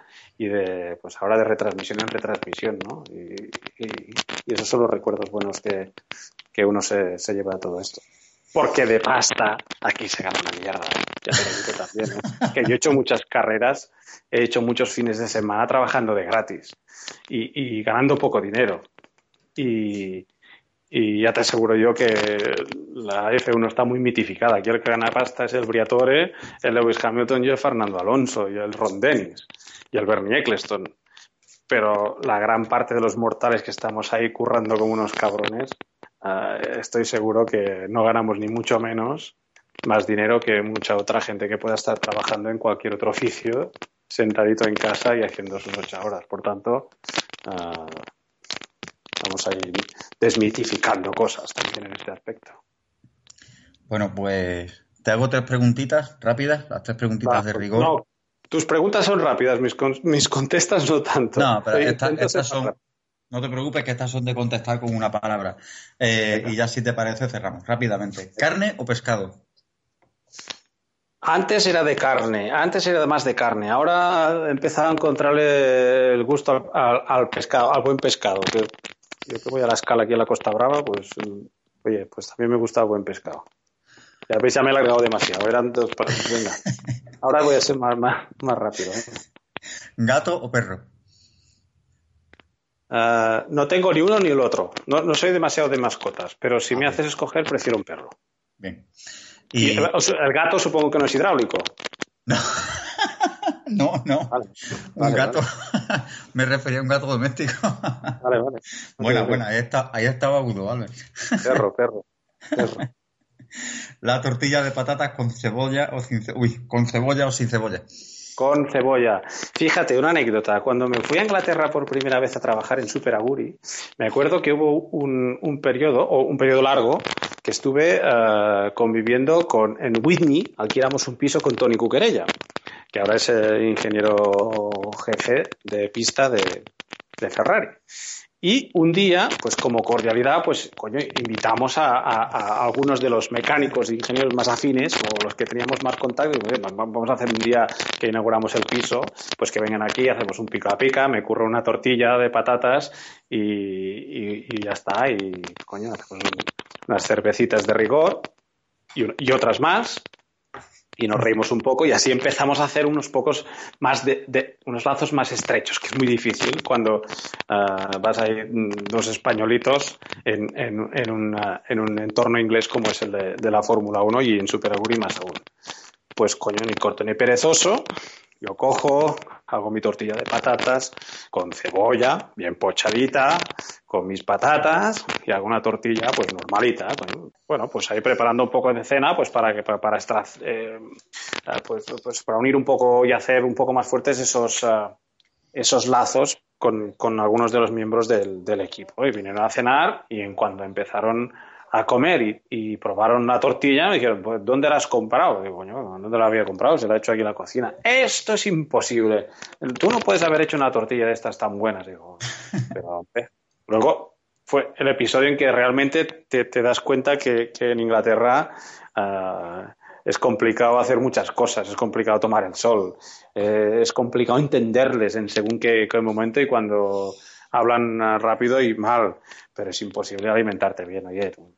Es una cosa de aquellas uh, uh, dificilísimas, pero fue una anécdota bastante, bastante interesante, sobre todo con, la, con, con, el tema de la tortilla. ¿no? No, no, no, me, no me veían capaz de que, de que pudiéramos hacer una tortilla. Coño, oye, tampoco es nada del otro mundo, ¿no? Aquí lo hacemos, pero con los ojos cerrados. incluso, no sabe incluso, lo que se pierde. Bueno, cuando estábamos en Martorell en el, haciendo el programa de World Rally Car, eh, era uno de los, uh, de los momentos uh, más álgidos de, la semana era cuando hacíamos la tortilla de ocho huevos y tres cebollas y ocho patatas de girarla al aire y de tomar la foto. O sea, era, era, era, uno de los momentos divertidos de, de, fin de semana. O sea que también la carrera y de, dentro del motorsport ha ido acompañado de tortillas por todos los sitios. Bueno, Albert, pues si te parece lo dejamos aquí, pero hacemos un punto y seguido porque te emplazo para otro programa, ya, ya quedaremos, para concretar en categorías, en que me hables de las vivencias, por ejemplo, no sé, de rally, de, yo que sé, la que tú elijas, la, la Fórmula Renault 3.5 y ahondar un poquito más, porque la verdad es que a mí me ha sabido a poco esta hora y media, que te dije una hora y al final pues pasa lo de siempre, te lías, te lías, hablas y yo que me quedo embobado con vosotros, ¿te parece? Nos vemos otro día, ya te llamo yo y quedamos. Me, me, parece fantástico. Si, si, no te ha aburrido a ti ni a nadie de los que los que lo, lo, puedan oír, excepto en el momento musical, que ahí entiendo y acepto críticas, pues oye, yo encant encantado. Porque además, hombre, pues yo también me río de, de, mí mismo y me, me, hace abrir un poco lo, los recuerdos de todo lo de todos estos más de 20 años que, que llevo dedicados a esto y que, que, bueno, pues tendrán buenos recuerdos y siempre es grato. No te robo más tiempo, Albert. Eh, simplemente agradecerte la colaboración, que hayas aceptado la invitación por este buen rato de, de revivir momentos de carreras, que, que, no ha sido comentar la actualidad de, del momento, sino ha sido hablar de, de, tu vida, de lo que significa, pues como yo digo siempre, dedicar una vida entera a las carreras. Albert, muchísimas gracias. Gracias a ti, suerte en este nuevo proyecto. Muchísimas gracias. Nos vemos otro día, Albert. Eh, cerramos aquí. Dime, dime, perdona. Digo que eso espero. Sí, sí. ¿Seguro? Bueno, pues cerramos aquí este segundo programa con la, la entrevista a Albert Fábrega y ya oiremos vuestras críticas por Twitter y, agradeciendo a Albert, como ya le he dicho, la, la colaboración, el tiempo y la paciencia con las llamadas que se han caído un par de veces, pues Albert, si te quieres despedir, todo tuyo y cerramos. Pues no, no, no. Uh, nada, que me perdonen lo de la lo de la de Julio Iglesias, pero es que es, es que es que es que es así, es así, es lo que hay, es lo que es hay. Que... Nada, agradecerte a ti tu, esta iniciativa y con la cabeza alta agradecer también a la mucha gente que te decía, eh, que, que, que está en que está en Twitter, que está haciendo podcast, que se mueve, que busca información, que lo hace con criterio, que la publica, que le gusta el mundo los que estamos en, en las redes y los que organizamos eh, o los que organizáis eh, estos podcasts y que organizáis eh, encuentros y que, que, os movéis y que os apasiona también desde otro lado el mundo de la, de la competición, pero no, entendería una cosa sin la otra. Por lo tanto, enhorabuena a todos y, y ánimos, que, que, que aún queda mucho por hacer. Pues nada más lo dicho, cerramos aquí. Muchísimas gracias a todos por vuestra atención, por vuestra paciencia y nos vemos dentro de 15 días. Albert Fabrega, muchísimas gracias. Gracias a vosotros, gracias a ti.